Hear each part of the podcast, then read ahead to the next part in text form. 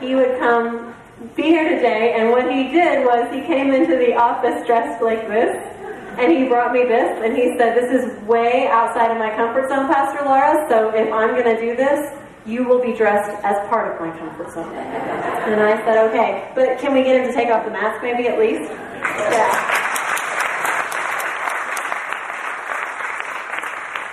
While he gets um, while he gets unsuited, because there's a lot of taking off that he has to do here. Um, I'll tell you how I heard his story first. Um, I knew Pat as a member of this church, but then um, he had a very serious heart issue, and he ended up in the hospital, and I visited him in ICU. And that's where I really got to know him, and Pat attributes that to the fact that he had been missing oxygen from his brain, and then they gave it to him. So he was on like pure oxygen and um, got really talkative.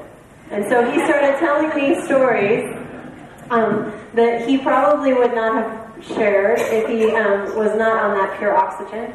And what I said was, he, you know, you never want to tire people out too much. So I didn't want to tire him out. I said, um, "Hey, I'm going to go, but will you promise to tell me the rest of the story?" And he was like, "Yeah, oh yeah."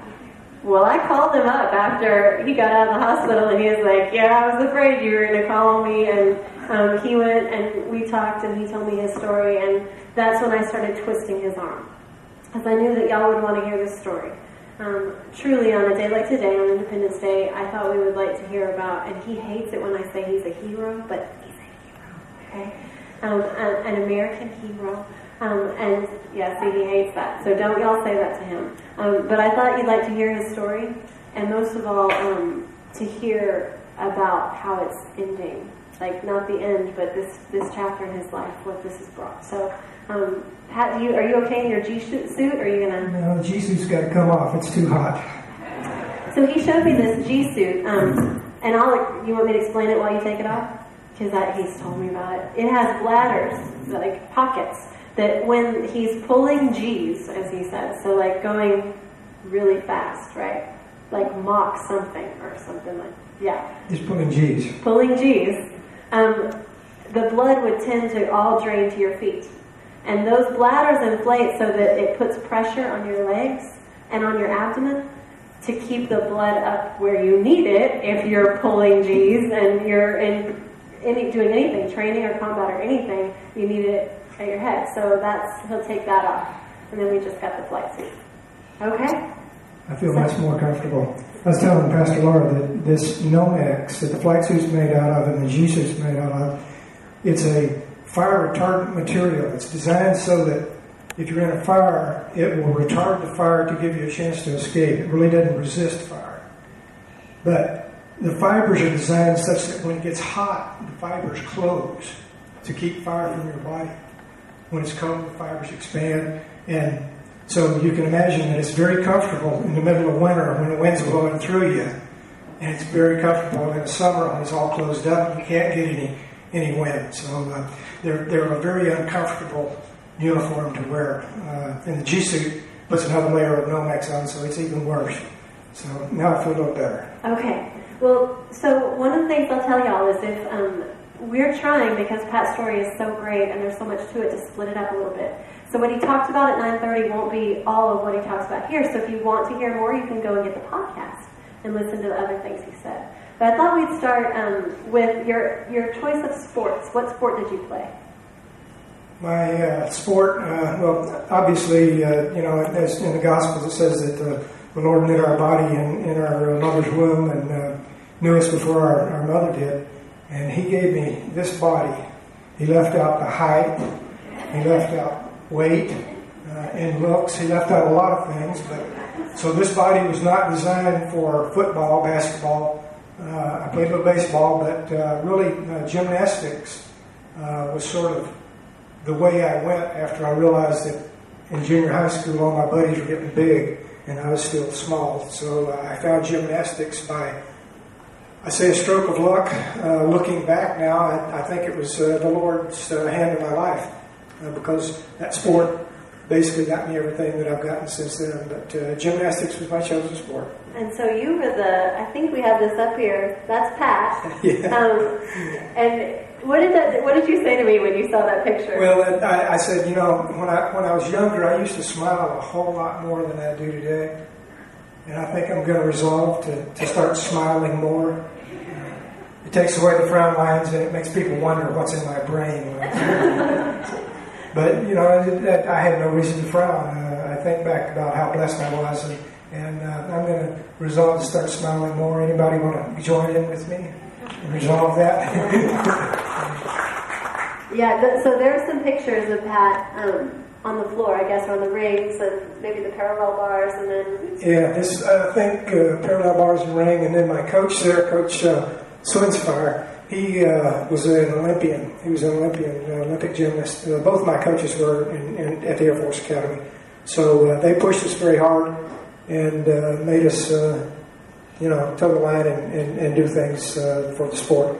And it was really gymnastics that it wasn't the Air Force Academy that told you you did gymnastics there. It was gymnastics that got you to the Air Force Academy. Yeah, uh, and, and, and uh, again, Pastor Laura and I have talked, and I've told her too much. Uh, one of the cute lines that we used to talk about uh, on our officer effectiveness ratings was uh, somebody said once that he saw his and his rating officer, his boss had said that he sets low standards and consistently fails to achieve them. I thought, I think that's my life you're talking about there. I loafed my way through high school. I probably didn't open a book uh, with A's and B's. Uh, but as I got close to graduation, I said, you, you mean there's, there's life after high school? What is it? And I, didn't have, I had made no plans whatsoever. I'd enjoyed gymnastics from junior high all through high school, all six years, and I got pretty good at it. So I called my brother, who was Mr. Everything, and he was at the Air Force Academy. He said, Let me talk to the gymnastics coach. He went and talked to the gymnastics coach. I sent him some information. We talked. And so a month after I graduated from high school, about a month, I was at the Air Force Academy. Uh, and, and I was recruited as, as a gymnast to, uh, to go there. Uh, that was a rather uh, earth shattering experience for me, also. 2016, uh, was uh, arrived there and these were some smart guys. Uh, it's it's females now, but it was guys back then. I mean, these were these were the cream of the crop. These were smart guys. So here I am, Mr. Uh, sets low standards, uh, and, and I'm going to have to compete with these guys in academics, military, and sports. I didn't I didn't have a problem. I could do that. So um, when how did you decide to be a pilot in all of that? Once again, uh, you mean there's life after high school? Uh, I got close to the end of my uh, Air Force career, and, and I did well in gymnastics. I didn't, I again set those standards, and, and, and I, I barely achieved the minimum to get through. I, as I got in my senior year, I realized that my last semester there, if I could get a D in political science, I could graduate from the Air Force Academy with a 2.000. no wasted effort whatsoever. So I set that low standard, and I missed. Yeah, I flunked my senior year, so I had to stay there and take some courses. And since the rest of my class had graduated, I, I, I affectionately call that my post grad days. Uh, so I was there doing post grad work, uh, trying to graduate, uh, when this lovely lady that's got this camera up here uh, came into my life. Uh, again, I thank the Lord probably had a hand in making sure that that's where I stayed because had I graduated on time, I might be over there with this friend of mine that's uh, that I'm wearing his bracelet. Uh, but uh, uh, he brought Kathy into my life, and and uh, we got married after pilot training, and that's another story. And but but anyway, I did get to the end of my Air Force career, and I said, well, what do I do now? Or my cadet career. They said, well, you're qualified to be a pilot. You want to go fly airplanes? Yeah, that sounds like fun. I'll go fly airplanes. So they said, well, you're qualified. Uh, so I headed off to uh, Selma, Alabama, uh, 68 69 to uh, fly, uh, learn, learn to be a fly, be a student pilot. And did you find that that came naturally to you, or was it really, I mean, obviously there's some academics too. The, uh, the, the thing about flying, uh, both initial training and every airplane that I went to, all, all of them up there, they're all different. They all have different systems flight control systems, uh, the engines are different, uh, the gear systems are different, the flaps are different, uh, the, the uh, oxygen systems are different.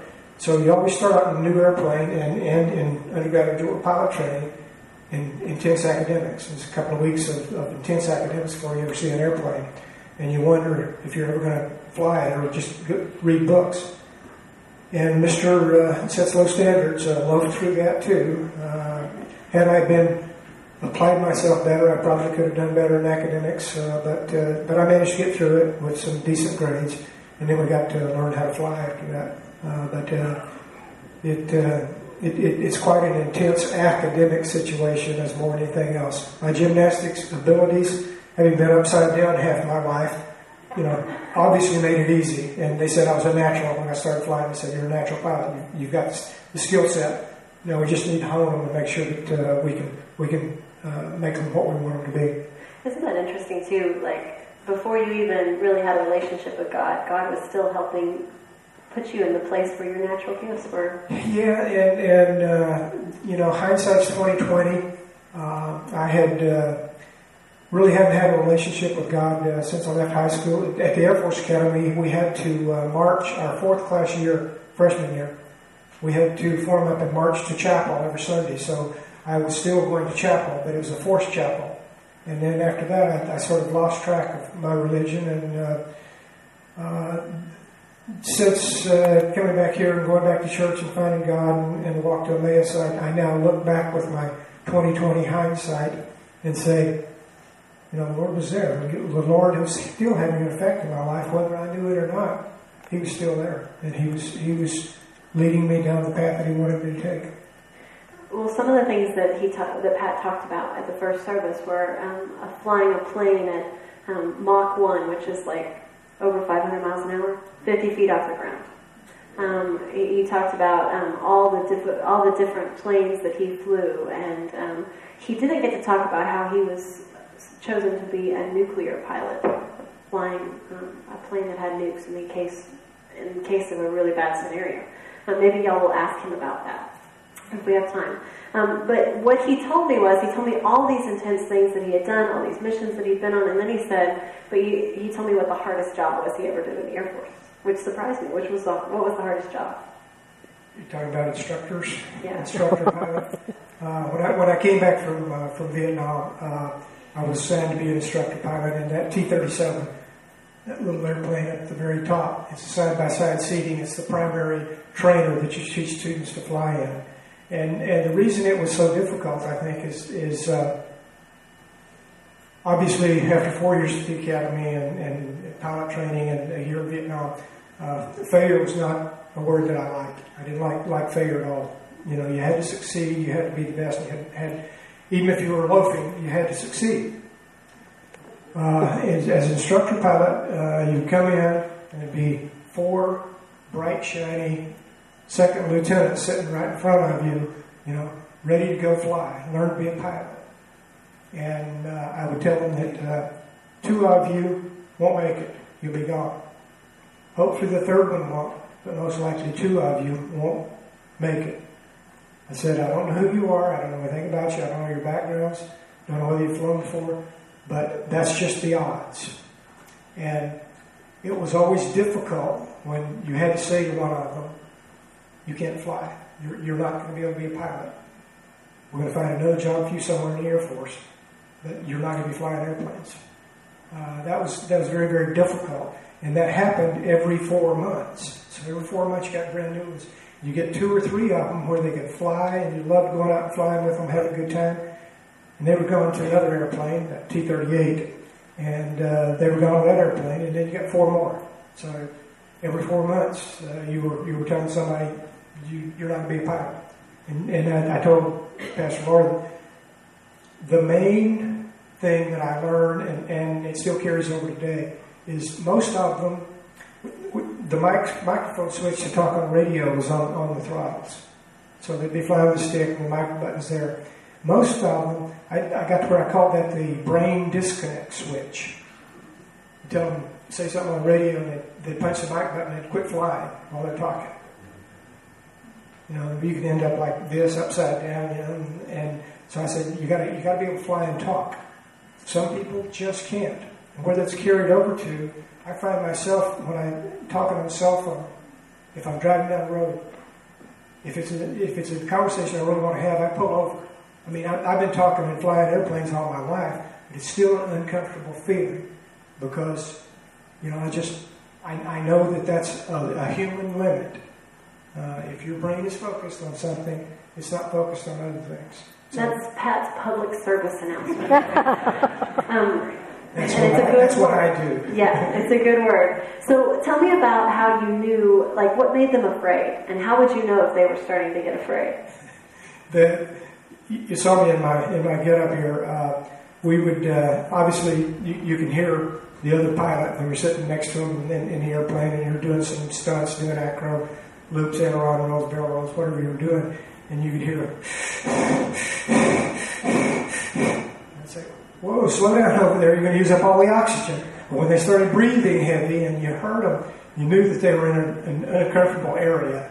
So you generally had to back off a little bit and say, "Let's just slow down a little bit till you get used to it." And uh, so I, I, I, tell them, don't hyperventilate on me. You know, let's just slow down a little bit. Uh, but uh, we, uh, the other thing I told Pastor Laura as, as instructor pilots, we, we, had so many things that we, we did and said through my Air Force career, Air, Air Force career, but we used to talk about our three main tools that we had for training students fear, sarcasm, and ridicule. And we used them all. Mm-hmm. We tried not to too much, but when we had a good student, we, we did that a lot. And what was your goal as an instructor? You told me. It might be kind of surprising. My goal uh, was to try to get everyone on through that I could. Uh, I, I knew that just to get there, they had put a lot of effort into getting a commission and getting their education and getting to pilot training and qualifying and going through all sorts of tests. And, and it, it truly, truly hurt me to, to have to let one go. Uh, and my, my job was to make them better pilots and to give, make sure that they got their wings uh, when I got through with them. And that, that was my sole purpose in life at that point. And so, what would I think this is, this speaks to us in our lives? What would sometimes you would fail them? They would fail a sortie, and what did you hope that they would take from that? Well, usually uh, it, it would it would early on there were a lot of failures, and uh, I, I, I put up with that. We'd come back and we'd debrief. Every every time you flew, you had an intense briefing and an intense debriefing. You, you, you talked about the whole thing. So they'd, they'd flunk something, I'd, I'd, tell them in the air, I'd say, okay, well, that's not going to hack it. Uh, you know, this to be an unsat mission, but let's let's go back to base, learn what we can, get out of it, and then uh, we'd, we'd debrief it, and I'd say, now, that's one thing that you don't ever want to do again, right? Uh, now that you've learned that that's unsatisfactory, don't ever do it again. And it was funny because even some of the better pilots, when I uh, years later when I was instructor in T-38s, which is a very high performance aircraft, you go out with one of your better students in a formation flight or, or, or something exciting like that, and, and, you're flying around, and he does something stupid. You say, well, you just flunked that one. We might as well go back to base. And uh, they learned quicker because they were good sticks. They knew what they were doing. And when they, when I told them they'd flunked it, they said, well, I guess I should do that again. That'd be a good idea. So failure wasn't the end. It was just a yeah, well, you, you, and and you know, I made I made enough mistakes of my own in my career, and uh, uh, we we didn't talk too much about those, uh, Pastor Laura and I, but uh, uh, I knew at times when I'd come back from a mission that, uh, that I, I, I couldn't fully comprehend what had happened or how I got there or how I got out. But in looking back now, I'm, I'm, I'm the if you've heard the poem about the guy walking with God at the end of his life and looking back on the beach and seeing one set of footprints rather than two. And he says, Did you desert me there? God says, No, that's when I carried you. There were a lot of times in my life when I was carried. I know it now. I didn't know it then, but I couldn't explain it then. I, I, I look back now and say, there were a lot of times that I was carried, uh, that I didn't know what I was doing. And Pat, you told me that you, I mean, you you wear it's an MIA bracelet, right? And you lost friends in um, Vietnam, and you said that that does something to you. That creates something around you. Could you share? Yeah, you you uh, you lose so many friends. Obviously, I lost friends in pilot training, and I lost friends in Vietnam, and I lost friends in F-111s a lot. You you lose a lot of friends. Uh, this friend, uh, uh, Paul Vernon Jackson III, Skip Jackson was his nickname. Skip and I went to the Air Force Academy together graduated, he was in Vietnam. We lost him uh, uh, Christmas Eve, 1972, in Laos. He went down to Laos. Uh, he was, he was pretty much killed in action. We know that uh, from reports, but they've never returned his remains. But you you develop a way to put this hard shell around yourself because if you let those get to you, uh, it, it, it, destroys this facade that you've got, this fighter pilot image, this tough guy, and you sort of build this shell around yourself so that you keep it inside. It hurts, but uh, you don't you don't want other people to know that it hurts. And now Pastor Laura's asking me to come up here and open this shell up for y'all, and, and but, but that's that's what it does to you uh, over many many years of, uh, of losing friends. And so I know y'all will treat that obviously with respect, and um, I wanted Pat to share that because then some of the things that happened to him, he shared in, in the first service a little bit. He developed a blood clot in his leg. Um, he he's really healthy. His heart, he runs like he can run faster than I can. It's, I mean, um, that's not saying much, but he can, um, and still, and so his heart is very efficient. So when he was flying, he was about to do Arabic language training, a special mission, and he had learned Arabic and had been studying for a year. And he was just doing a transport flight, and he got a blood clot in his leg that went up into his lungs, and it was so serious. He was, he almost died, and they grounded him and that was where he started telling me he started realizing some emptiness. So you want to just talk about that? Yeah, that was uh, that was probably the uh, the low point in my entire life. Uh, obviously, I'd just been finished Arabic language training. I was en route to North Yemen. Uh, we had a North Yemen and South Yemen before we had a Yemen, uh, and I was headed to North Yemen to to uh, uh, be the boss of several instructors teaching uh, the Yemenis how to fly F-5 aircraft, fighter aircraft. Uh, I lost that assignment because of the blood clot and the multiple embolisms. Uh, and they said, oh, by the way, you're no longer a pilot. You can't fly with that condition. Okay. That hurt because I, you know, I really enjoyed flying. Uh, but uh, several things sort of stacked up together to make it my low point in my life. And I'm sure a lot of you have lower points than this. Uh, when you hear my low point, you're going to say, boy, you've really led a blessed life if that's your low point. But I have, I have had a blessed life. We moved, uh, Kathy and I moved our two kids uh, down to Redlands, California, and I took up another job sitting behind a desk. No flying, no, no assignment. Uh, when we get there, my son mentioned to me something about, are we going to be here very long, or you know, something to that effect. And I said, yeah, I don't see a problem. What, what's the problem? And, and he he told me, or I figured it out. He probably told me because I, at that point, in my career had done everything. He said is going to be uh, my different school. So I obviously had not only lost my family, lost my flying, but I not kept up with my family. I didn't realize that that was happening. Uh, my, my lovely wife will tell you that that was a rough time I had some bad times out at, out the, the base trying to get readjusted with everything going on in our lives. And uh, one afternoon, I uh, just took off in my little vehicle and I was uh, trying to think it through and sort it out.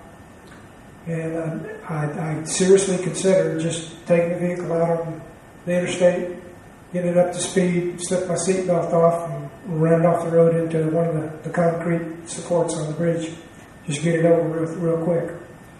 But as I was uh, contemplating this, I sort of felt this little, your wife and kids are at home. Go. So turned around, went home.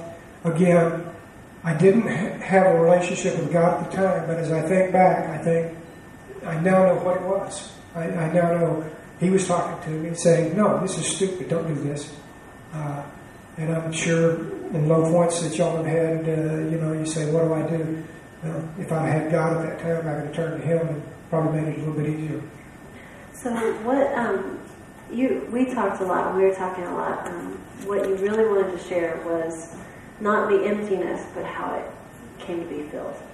So, could you tell us a little bit about after you retired and Yep, uh, retired in uh, 1990, and, and uh, Kathy and I both had jobs there in Southern California for a little while.